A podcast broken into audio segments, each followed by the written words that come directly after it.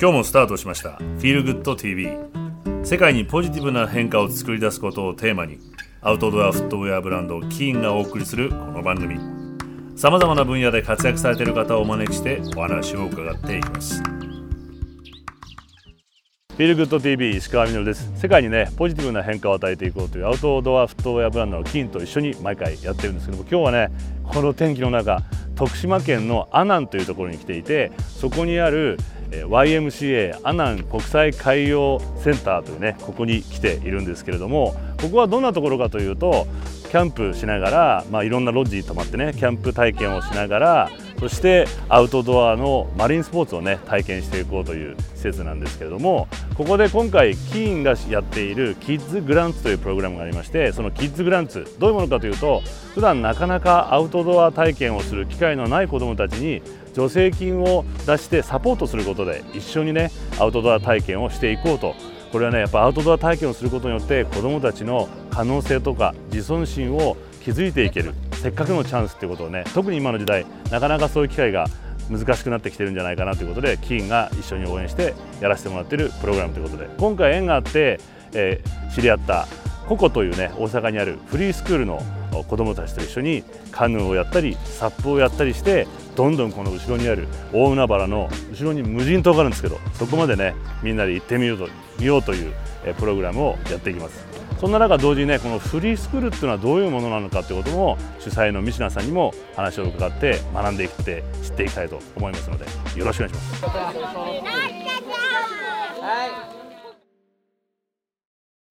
それでは三品さんにお話を伺っていきたいと思います。こんにちは。こんにちは。よろしくお願いしますお願いしますもう後ろでねここの環境で子供たちはしゃぎまくってますけども、はい、元気ですね、はい。そうですなんかいつもより元気やな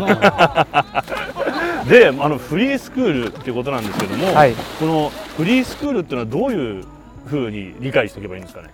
えー、っとまあそのいわゆる既存の、うん、えー、っと公教育のその学校、うん、いわゆる学校っていうところに行けないとか、まあ、行かない子たち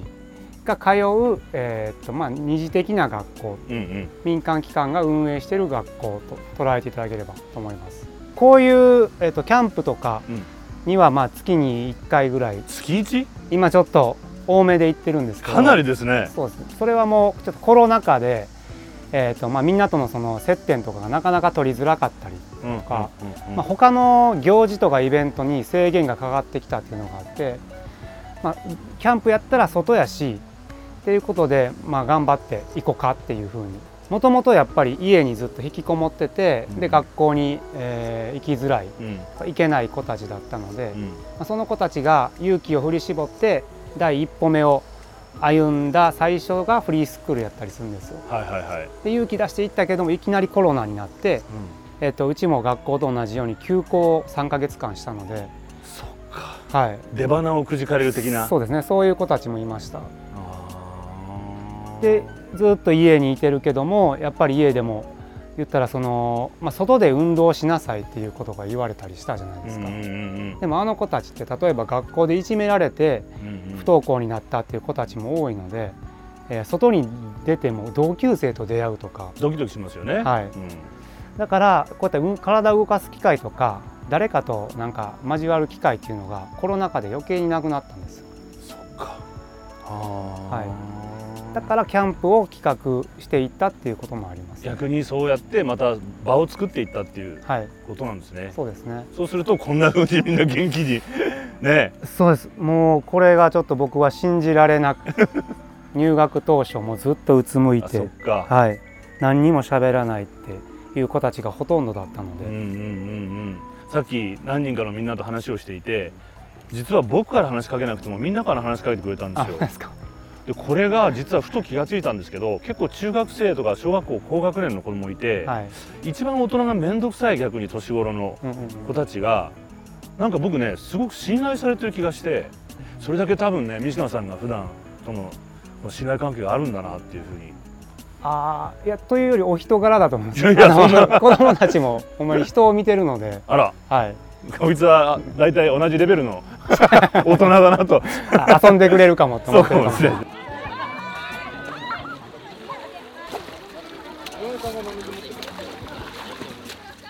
足つかんかった。足つかない？嘘。あれはなんだっけ？カヤックどうだった？カヤック。めっちゃ楽しかった。なんか楽はしかった。な何番手？えっとね3番くらいかな。一番最後のやつ。三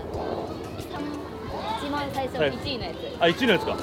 早かったやつ。なんか前の子のやつがめっちゃ顔にパシャーってかかった。めちゃ楽しかった。めちゃ疲れたし。めっちゃ楽しかったです。10回以上転覆して。道具でして泳いでるやん今はスタッフ何人ぐらいいらっしゃるんですか？今はえーっ今日例えば。とそうです。職員は11人。11人来てる。子供は今日何人ぐらい？子供は30人ぐらいですおお一クラスぐらいいるんだ。はい。何やって今るの？は台湾のあれ教育学部に通ってて、うん。えー、と日本に一時一時帰国台湾人ではない。あ違います日本人で？留学してるっていうことであすかそうですそうです。留学中です、それの夏休みに帰ってきて今この3か月間だけここで。休まないの？夏休み、ね思いました。弟弟がね通ってるんですよ。ああそうなんあそうどっちかというと家族っていうきっかけで家族つながりで。そうですね。いいですね。でもこうフリースクールあるとね。俺も来たかった。も幸せそうですみんな。本遊ん当でるな。うん、さっきもなんか私特に乗らなかったんですけど、うん。それでもなんか満足やなって思えたのはほんまにみんなの。楽しそうな。もうそれでもあもう十分やな来てよかったって思う。団体の副理事長と一つ教室を持ってます責任者で。実際やってみたらよかあ楽しいですね。ったですねもうそれはわかります見てて めちゃめちゃ楽しそうに。まあ、自然好きな子も多いですし、うん。なんかこういう泊まりの行事とかを通して子供たちのなんかあこの子こんなとこあったんやみたいなこととかをやっぱ大人も見れるし多分子供同士でもなんかこんなとこあったんやみたいなのを見れると思うのでうん。いいなと思います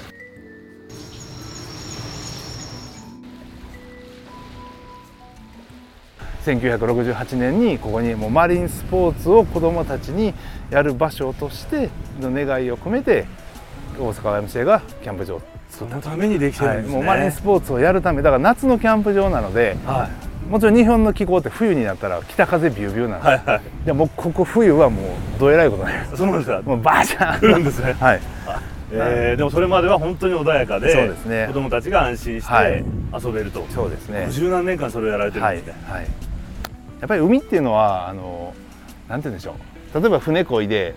疲れたもうやめるって言ってもほな自分で陸にかまで帰っといでっていう自己責任。そうです。だから出発して自分私がよく言うのは一度陸を離れた船は再び陸に帰るまではもうその船の中で全てを解決しなさいっていうようなことあはー。プログラムで言ってるんですね。はやっぱり今の子どもたちなんか特に、まあ、ゲームとかでもねリセットボタンもあるかもしれないし何何でもかんでも大人が手を差し伸べてしまうののもあるかもしれません。それをいや本当に自分たちで解決するんだよって目的地まで行くんだったら自分たちで行くし変えてくるんだったらそれも自分たちで行くし。でそれがパドルを持ったカヌーなのかうんうん。あの風を操るヨットなのかうんまあそれはね手法はいろいろありますけどもやっぱりその自分の力で自分の責任でもしくはひ一緒に船乗った人たちと知恵を絞って、ねでそこで解決する力っていうのはあの生きる力というね今言われている言葉もありますけども、うん。まあ、そんなに代表される本当に生きていく力というか、まあそんなに変わっていくんじゃないかなと思います。確かにそうですね、はい。これあとできた後の達成感とか、はい自分に自信もつきますよねそうですね。はいそれは思います。これあそこまで自分で行って帰ってこれたと思ったら、はい。何か自分はまんざらでもないなって、そうですね。絶対思いますよね、はい。それはやっぱりちょっとゲームと違うかもしれないですね、まあ達成感は。本当にリアルですからこれが。目で見ててこう変化がかああったこととかありますか？子どもたちの。まああのやっぱり何でしょう自信を持つというかであの宿泊を重ねると、う1日目に例えば乗った一人乗りの船があって2日目には複数で乗る船があって、うん。なるとやっぱりちょっと自分はこういうのができるよっていうのが自信になると、まあ、漕ぎ方が変わったり。だから行ける場所もねあの島もそうですけども。もちろん島を一周する、まあ、えー対象年齢にもよりますよ。体力とか、はいはいはい。でも島を一周するとかもありますし。でまだまだこの東にも西にも海からどんどん見えるエリアっていうのはどんどんどんどん広がっていきますので、可能性は自分次第はい。でそうです、はい、広がるよってことも体感できるわけですね、はいでも今お話伺っててその信じられないっておっしゃってたみたいに最初元気なかった子どもたちが、まあ、言ってしまえば不登校って言われたりとか引きこもりって言われちゃってる子たち実はできる子たちなのにっていうふうにそういうふうに決めちゃってるのはこっちだなって今気がしちゃいました僕今。あーイメージとしてはそうですよね、うん。こう膝抱えて部屋の隅っこにいてるっていうような感じを僕も活動前は思ってました。でも実際はやっぱこうやって通い出して仲間ができて元気取り戻したらこんなに活発にね。えすごい活発に乗り回してもうもうガンガン今札幌あっという間に立ち上がって今漕いでるんで僕すげえな信じられないと思って見てたんですけども、はい。で普段はそんな風にして例えば具体的にはえっとどんな風にして一日が運んでいくんですか？フリースクールでは。はい。えっと、今フリースクールここは3つの校舎がありまして、はい。でまあ、それぞれでちょっとずつプログラムは違うんですけど、基本は午前と午後でプログラムがありまして、うん。あの勉強の時間午後、えー午前中に過ごしてでお昼休み、えっと、自分たちのメニューを決めて買い出しに行って調理して、はい、そうなんですね。っ。ていうもちろんお弁当とかの子もいますけどへー。あのうちでもお昼ご飯は毎日作ってうん。でその後お昼休みで、えー、と午後からのプログラムあとは放課後で解散っていうまあ大体学校の時間帯ぐらいで。はい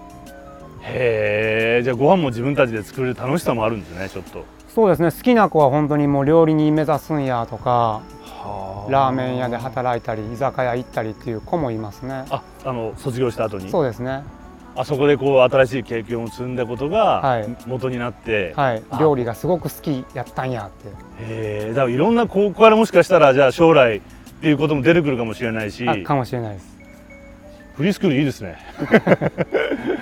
フリースクールで勉強したりとかお昼ご飯作ったりする他にやっぱこの今はコロナで特に月1ぐらいでやってるわけじゃないですか、はい。なぜこのアウトドア体験というのを大事にもともと思われてるんですか？そうですね。そのもともとこの子たちはあの学校にインドアか。ははいインドア。すごくインドア。そうですね。アウトドアやった子も学校に行けなくなったことがきっかけでうん。インドアになっちゃう。うん。っていうところがあってあの、まあ、自分がみんなについていけへんとか自分は悪い子だから学校に行けないんだっていうふううん。にどんどん自分を責めちゃって自己肯定感が下がっていくんですけどもう本当にそれこそ文科省の統計でこういったたあの体験自然体験のプログラムとかを、えっと経験していくっていうことでそういった自己肯定感とか、えっとまあ、未来に向けて、まあ、夢を持つ力であったりとか、えっと希望を持つ力っていうのは、えっと高まってくるよっていうのがもう統計上明らかになってるので、これはどんどん自分たちも取り取り入れていきたいなっていうふうに、うん。はい、思ってます。なるほど。それで実際やっていくと本当にどんどん元気になってはい。いってくれるわけですね。そうですね。もうそれはもう長年見てきたのでもうキャンプ、えー一泊したら次の日から全然前日とはもう、えー、と比べ物にならない人になってるっていう爆発的な成長があるんですよ。へえそれは本当に何回も経験してきたので。うんうんこれはもうコロナ禍だろうとコロナ禍だからこそうんうん。うんこういう活動はしていきたいなっていうふうに思ってます。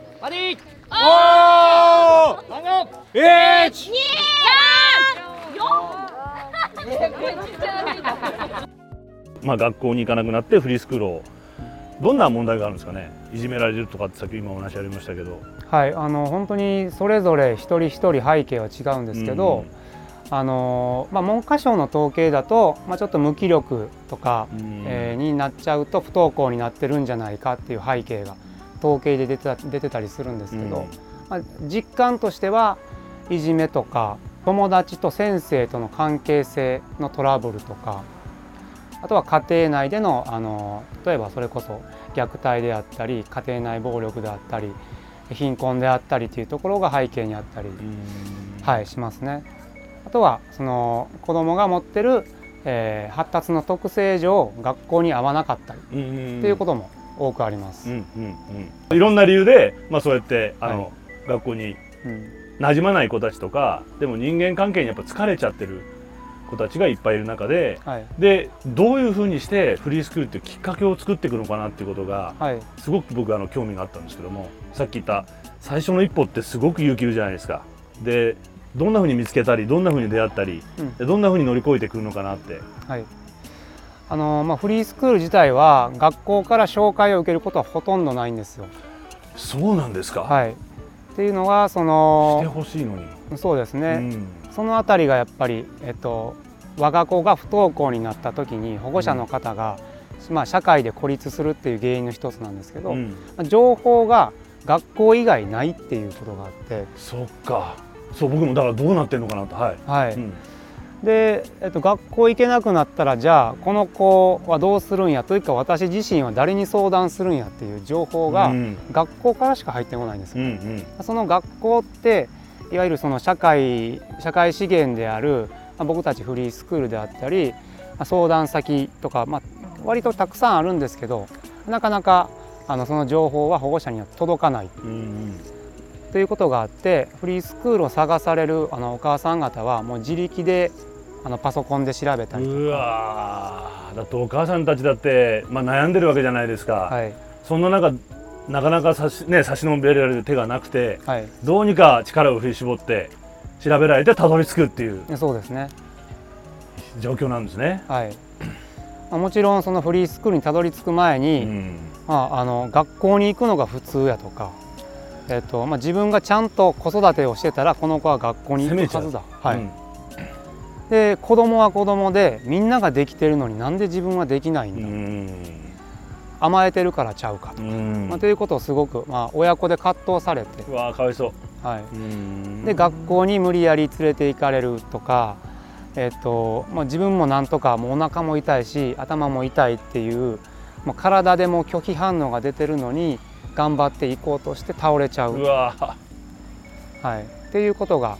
えっとフリースクールにたどり着くまでに多くあることですね。あそれで先ほど初めて会った時はみんなこうなんですね。もうそこまででもう疲れ切ってしまってるんだ。はい、まあでも僕なんかが自分の周りで聞いてもやっぱり最初に学校に言われるのは保健室通行通学。はい、はい、学校側から保健室でじに来てなさいっていう、でそれも大変じゃないですか自分だけ保健室に行くなんていうのも。だから本当にこういうねフリースクールって存在がああるのでこうどうにかこれからつなげられるようにうん、で学校に行かないいけないことは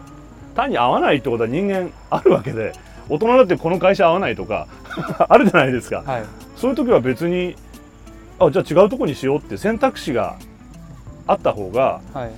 大人になってもいろんな選択肢を選べる人生になりますよね。そうですね。ともうなんか子供にはあまりにも選択肢がこの社会には用意されてないな。うんまた用意されてるとしてもその情報が届かないってういうこと。んはい、それはすごく感じます。これはどこからあれ今こう NPO 法人はい、NPO 法人個々っていうことはじゃあ国から助成金とかそういうものはないんですか、はい、基本は一切ないですね。ないはい、で今、えー、と3つの分校はい、があって全部で何人いらっしゃるんですか？今60人ぐらいね。60人いて、はい、職員の方もいらっしゃるはい、が何人いるんでしたっ職員は今11人でけす。11人ですよねでこれを運営して NPO でやっていかなきゃいけないわけじゃないですかはい、で実際今全国で20万人近く義務教育の中で20万人で高校も含めてじゃあもっといるそうですね。環境の中で、はい。ちょっとそれは選択肢がなさすぎですよね。うーんそうですね。選択肢もないし、うん。えーとまあ、本当にその情報あったとしても届かない。で、まあ、僕たちみたいに、えー、とたらフリースクールに通うことで月謝をいただいて、ん。でそれでまた運営をするっていうところが、まあ、どうしてもその困ってる当事者がそこを負担しなければいけないっていうのが、まあ、どうし出てくるので、うんうん多くのフリースクールとかなかなかその運営っていうところですごく厳しい状況です。ねえこれはだから本当にあの困ってる子どもの問題じゃなくて日本の社会の中の問題だって捉えて大人たちがどんなふうな選択肢を作っていけるかっていうことが強いては自分たちの未来に返ってくるわけですもんね子どもたちがいい選択で健全健康な元気な大人になってくれた方がはい、自分たちも楽ですもんね。そうですね うん、先にその先行投資をしていただければ後々かかってくるこれですからね。本当にあこの子たちにはもう環境がそもそも合ってなかったんだっていうことだけやなっていうふうに思います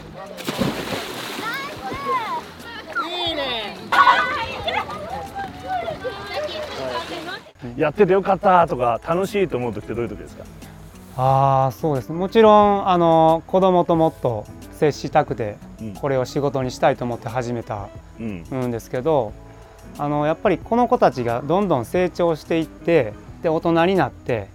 えー、とそれこそ結婚式挙げてすごい幸せなとこうろをわ見るとか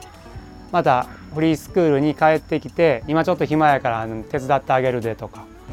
でお金に苦しいのはみんな知ってるんで働いたお金を寄付してくれるとか。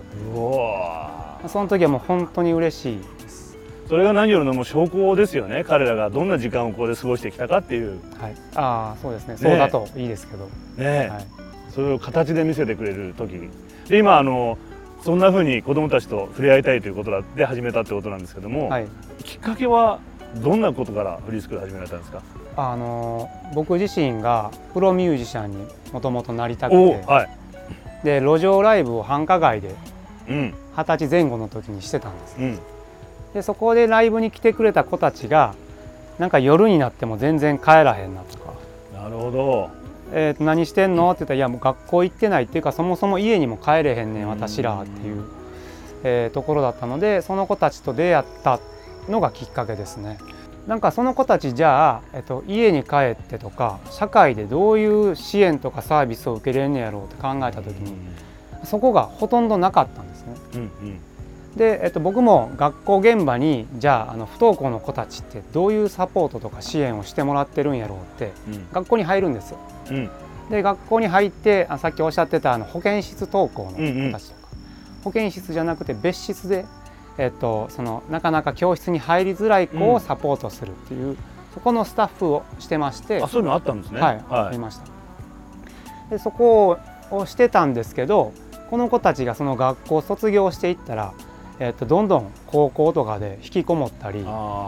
えっとまあ、中退してしまったりっていうことがあったんであまずはこの子たちの居場所が絶対必要だと思って立ち上げたのがきっかけですね。それでここ？ここ。あそうです、どこここっていう。はい、あそれじゃないですか。その意味もあるんあるんですけども、はい、もう一個はじゃあ。あの、まあ、学校で集団っていうよりも一人一人のそういった特性にここ。それそうです、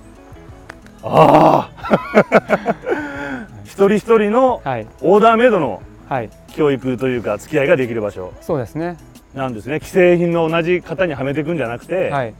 個々の成長のスピードとか個々の問題とか悩みとかに寄り添って一緒にやっていける場所。あそうです。一緒に僕たちもそその子たちと成長していけたらなっていう意味でここにしました。素敵だ。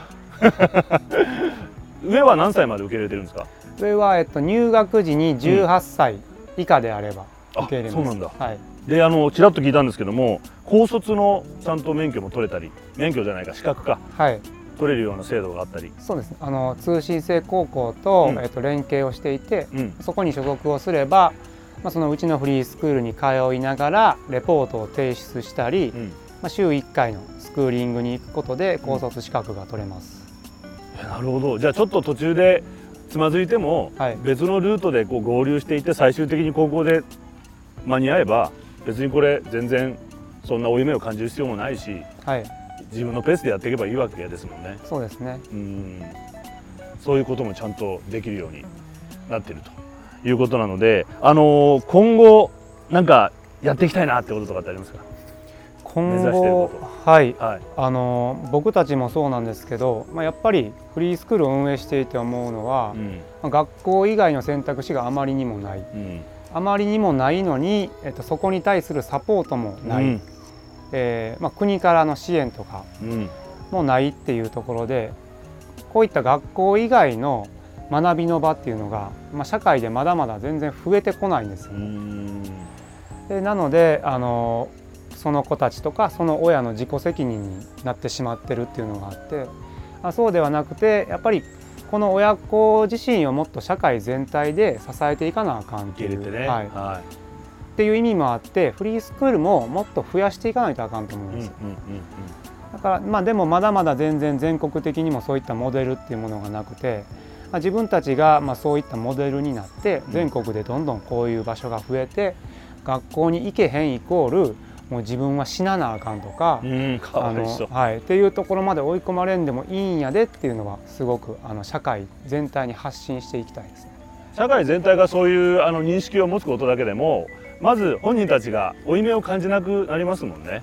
はい。何も悪いことじゃないよっていううんうん。ふうにね、はい。で違う選択肢があるよっていう。でその選択肢はちゃんとみんなでサポートしていけるような世の中になっていってほしいなというふうに思うんですけど。あと僕があと思ってしまったのが実際こう子どもたちと付き合っていく時に気をつけてることとか気にしあの大事にしてることとかってあります？かはい。あのーなんか学校に行けへんこの子たちイコール、ん。すごくあのーなんやろ。なんか同情してしまうとかかわいそうな子たちなんやっていうのは、えっと、僕たちはもう絶対持たない、うんえっとうん感覚でありたいなと思ってて、でもそうじ、えっと、もちろん先生対生徒とか大人対子供とか、えーっていうわけじゃなくて一人の人間として、えっと、あなたたちを支えたいしあの一緒に成長していこうっていう姿勢はすごく大切にしていることだなと思います。一緒だ。まさに個々が一緒にこう、はい。なってる感じ。はそれはじゃああの皆さんとあの指導員の皆さんとかと子どもたちもはい、一緒にやってるって感じなんですね。はい、そうですね。いやーそこが大事なところなんだな。でもその辺でもしかしたら逆にみんなあの嫌な思いをしてきてる子たちもいっぱいいるかもしれないですもんね。頭のおかしい言われたりうん。いろんなルールをつけられたりねしてしまうこともあったのかもしれないし。はい、うん。だから最初こうやって。そっか でも全然ちゃうよっていうのはあのそうどうやって伝えるんですか？言葉で？ああもう空気みたいなとこだと思いますうね。ん。なんか自分たちがそうあるとその場所がやっぱりそのみんな別に来てあ来てもいいし来なくてもいいし、うん。気に入ったらここにずっといていいよっていうのはうん。なんかそういうオーラを 出してれば、うん。まあ、その子たち自身もそういう風になってきてまた新しい子たちをその子たちが支えてくれるっていう循環が生まれるのかなと。でフリースクールのこのココの西田さんが今回なぜこういうイベントにキーンと一緒にきっかけってどうだったんですか、はいあのはまあ、そもそもその不登校の親子が抱える、うん。えー、と社会的な不利益っていうところが、うんうんうん。あの自分たちの問題、まあ、自己責任だと言われ続けて、うん。まあ、子供が甘えてるとか、うん。お親が甘やかしてるとか、うん。えーだから子供が学校に行かへん。その子たちが大人になれへんっていうことがずっと社会からも言われ続けてでこどんどん孤立していくっていう問題があってであのーまあ、最悪やっぱそう言って追い詰められた子たちがあのーまあ、自分で命を絶つっていうことが、うん。まあすごくまあこのメディアを通しても言われてるにもかかわらず、なかなかその社会課題としてあのたくさんの方に捉えていただけない。うん。これを解決につなげることができないっていうのが長年フリースクールを、えー運営しててもすごく感じることででこれをもっとたくさんの方に知っていただいてでフリースクールに通ってる子たちもこうん。うやってきっかけとか環境さえあればこんだけ元気になって、はい、社会に帰っていくっていうのを今しんどい思いをしてる親子にも届けたいなってういう、ん。はい、思いがあってでも自分たちではすごくもう本当に力不足で、まあ、そういった社会課題を解決されてるえー方とか、えー、と企業さんとかいないかなっていう思ってたんです。うん。でそしたらあの議員の皆さんにお会いして、えっとぜひあの一緒に解決していきたいというあのすごく力強い言葉もいただきまして、えー、とぜひじゃあこのまずキャンプをきっかけに、えー、と私たちの活動とかを知っていただいてこういった課題を解決していきましょうっていう一歩として、うんうん。はい、できればなと思ってお話しさせていただいたことがきっかけです。金のキッズ助成金プログラムに申し込んでいただいて、まあ、金もそういうもともと思いがあったので一緒になったっていう感じはい、なんですかねでもねさっきねみんな全員金の靴履いてて「ありがとう!」なんて言われるとそれはね 逆にありがとうって嬉しくなってで一緒に早く遊びたくてまたねしょうがなくなってしまうのでどっちもどっちでまたお互いにねなはいんかこう力が合わさっていけるといいなって思っちゃったりもしたんですけどもでもそんな風に一緒になってこれが楽しいアクティビティで楽しいことなんだっていうことがうん本当に伝わっていくといいですよね。そうですね、うん、サポートする方も楽しいしそして一緒になって遊んでくれるみんなも楽しいしっていう風にはい。なってくれると。であと先ほどお話ありましたけど、えっと、コロナですごくそういう機会が減っちゃってるはい。っていうこともねあるのでぜひこの機会にどんどんアウトドアでこれだったら3密じゃなくて 大丈夫なので 広いところで自然の中でね思いっきりはしゃいでもらいたいなと思うんで、はい、はい、ありがとうございます。とんでもないです。ありがとうございます。というわけで今日は YMCA アナン国際海洋センターに来て神田さんとそして三品さんにお話ね伺って子どもたちにもいろいろお話を伺ってね子どもたちと話すのが楽しくていろんな話をもうね聞かせてもらったんですけれどもまずねここに来てすごく思ったのが神田さんがおっしゃっていた Camp for All って言葉があるんですけどもキャンプは全ての人に開かれていて、まあ、ここの施設自体が実は本当に子どもたちからシニアまで受け入れるという話もあったので、まあ、こういう自然の中にいるとどんな職業だろうがどんな学校に行ってようが学校に行ってなかろうがどんな状態だろうがこの自然の中ではみんな一緒。年齢も関係なくそういう環境になれる自然と一緒にいるっていうのはすごくねやっぱ今日改めていい経験だったなと。で自分もその中の一人になれるっていう楽しさがありました。そしてココを運営しているミシナさんも本当にココというのは一人一人のココだというふうにおっしゃっていてあのイギリスの教育専門家でもあり作家でもあるケン・ロビンソンという人がいるんですけども彼がその教育システムの問題として話していたことがありまして産業革命以降学校というのはその産業に合う社会で機能する人間を鋳型にはめて作っていくものになってしまったと。当然人間といくものはそんな型にはまるものではないのでこれからはその教育の在り方を変えていかなきゃいけない。どういうふうにしていけばいいかというと農業的にやっていこうという話をしていました。農業というのはキャベツにはキャベツの栄養と土。人参には人参の栄養と土。天気も違えば水の量も全部違う。まさに個々に合った教育をしていくことが子どもたちの本当の能力や才能を伸ばしていく人間性を開花していく方法だ教育だって言ってたのを僕思い出しまして今本当に西田さんはね自分でそういう団体を立ち上げて子どもたちの今日あの元気な姿を見てるとね誰もダメな子なんかじゃないということを思ったので個々の教育をみんなで社会で作っていけるようにね、していきたいなと。この海がこんな風にしてくれたみたいにしてくれたら feel good になれるんじゃないかなというふうに思いました。 Feel Good TV 石川みのでした。 Adiós。また次回。